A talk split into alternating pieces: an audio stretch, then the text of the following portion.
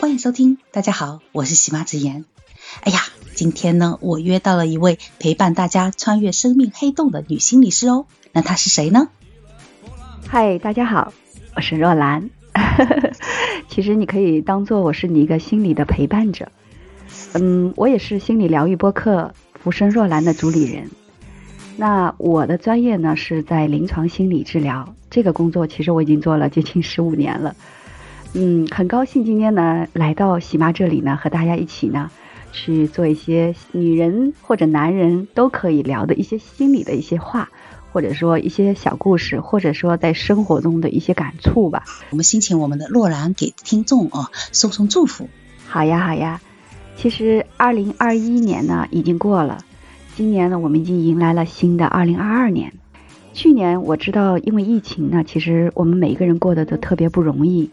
生活里可能面临很多的这种啊压力啊、焦虑啊，包括在生活和职业上，生活其实真的是不容易。但是我觉得新的一年呢，应该有新的开始。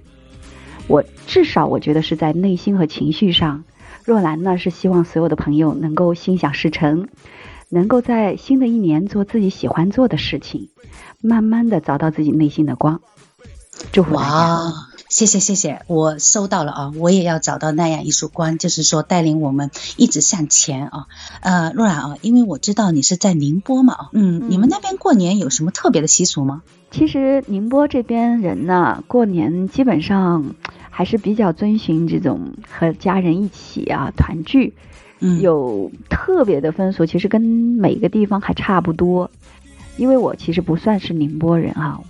咱们是呃外来人员，但对要在宁波过年吧？当然了，因为今年疫情哪也不想去，对对，只能是原地，我们不给政府添麻烦啊。那你是怎么打算的？我呢，每一个春节呢，我会嗯，其实我是一个到大年三十啊，我会提前做一些准备。首先吃的上面肯定不用问了，嗯，那必须是丰盛的，嗯，满满的一桌。对，嗯，这这你先引起我的馋虫了哦。先别的那个仪式没说，你看你先说是美食，你会做饭吗？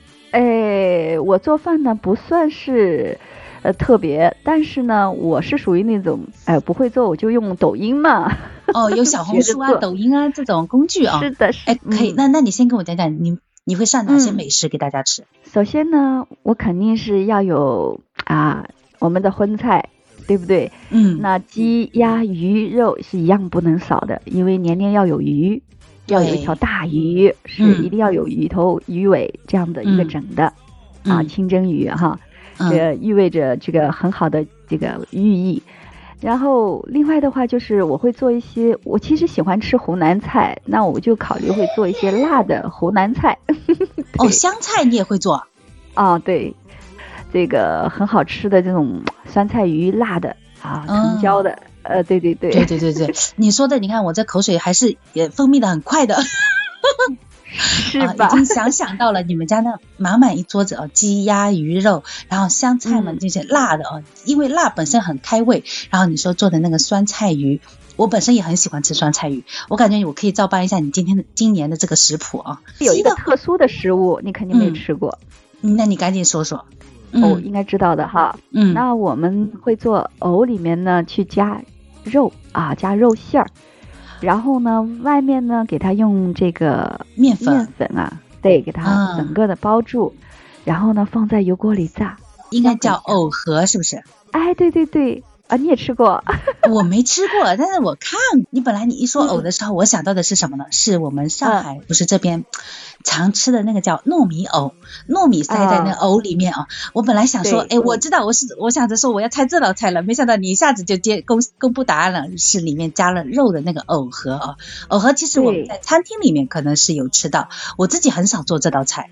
嗯，以前我还不太吃藕哦，但是我来了上海吃那个糯米藕之后，我就觉得那藕好甜呀，很好吃啊。是的，嗯，如果用肉馅儿做的话，藕盒其实特别香，很好吃。嗯，对，嗯，那我今年可得试试。嗯，对呀，你可以试试。然后，那你这肉馅先要调好味吧？当然要。那我懂了。然后你调好味，然后塞在那藕里面，然后再切片，对不对？不是的，先把藕切片好，然后然后就塞塞洞里。对 对对，然后再放到面粉里面去挂一下挂汁儿、挂汤，嗯裹一下。对，嗯，嗯，那要加那个鸡蛋吗？要的要的，就面粉里加对吗？对，面粉里加，嗯。哦，我我我大概知道了，我等一会儿也是用小红书搜一下啊。哎，那你还有其他的吗？我觉得你这些都还不够特别哦。哎呀，特别啊！其实我还真不是特别擅长，但是我会做药膳。嗯，对，嗯，那那这个我比不了你了。就比如说鸡的话，我就会呃做成两种方式，一种就是大家都爱吃的炒鸡，对，那还有一种我会做这种煲汤类的，啊，汤煲的时候的话放一些这个全家人的身体都可以的那种啊药材，然后煲一碗很香的这个鸡汤 喝一下，这算不算特别的？呃，你这个鸡汤哦，其实我想到了一道什么菜呢？嗯、是榴莲鸡，你会做吗？就是或者说你吃过吗？吃过，但是我不会做，我喜欢榴哦莲。原来你吃过，你你在哪嗯种场合吃到的？因为我很很很多次跟别人提起的时候，好多人都说自己没吃过。他说这是一种什么神仙组合，就感觉上完全想不到它的那种呃口感是怎么样。你是在哪种场合吃到的？我其实还是在偶然的一次酒店里面吃的，因为当时嗯我是爱吃榴莲、啊，嗯，对，然后呢，人家就推荐了这个榴莲鸡，反正口感呢、有点特别，嗯，你会做吗？我会做，然后我们这是我们那边的一道特色菜，我是浙江温州的啊，然后我们哦每年到了那个就酒席里面啊，都会有这道菜，呃，也算是一个大菜。我以前很抗拒这个味道，我就觉得我说我榴莲都不吃，我觉得它就像个煤气罐一样啊。但后来嗯吃了那这道菜之后，我也觉得说，哎，我好像也还能接受。但是我不会单独吃榴莲，只是这个故事我回头会在下一集和别人的时候聊到啊。但是今天我居然跟你比拼的时候，这榴莲鸡输了。我以前都是那种百战百胜。很多人是没吃到是吧？对对你忘了我是一个吃货。哎呀，这这我们下一期可能是要专门聊一期吃的，呃，我得准备准备啊。哎，今天好那我们再讲回来啊，就你刚才说是你今年过年有个特别的仪式吗？还是说是你有特别的规划？我一般呢，就是在过年的晚上呢，我会把呃怎么讲呢？就是我会有一个内心的这一个仪式，这个仪式呢，也是相当于对于我们整个啊、比如家人的这个身体啊，包括下一年二零二二年的一个啊、这个新年的祈福。嗯，那我会做一个这样子的，就是一个晚上，我可能会做一些这个心理冥想。对，哦，那那个冥想，对对对，这个冥想呢，可能也会啊、就是把呃一些啊、内心的愿望啊，包括对家人的一些想法呀，做一些自我的这种催眠和冥想。对对对，然后天哪呐，这这就是女心理师的一个优势了，自我催眠和，呃，这这一招我还学不来啊。这个对我来讲有点像是一种祈祷，就是祈祈愿啊，就是说明年我们的对那个家人是怎么怎么样的。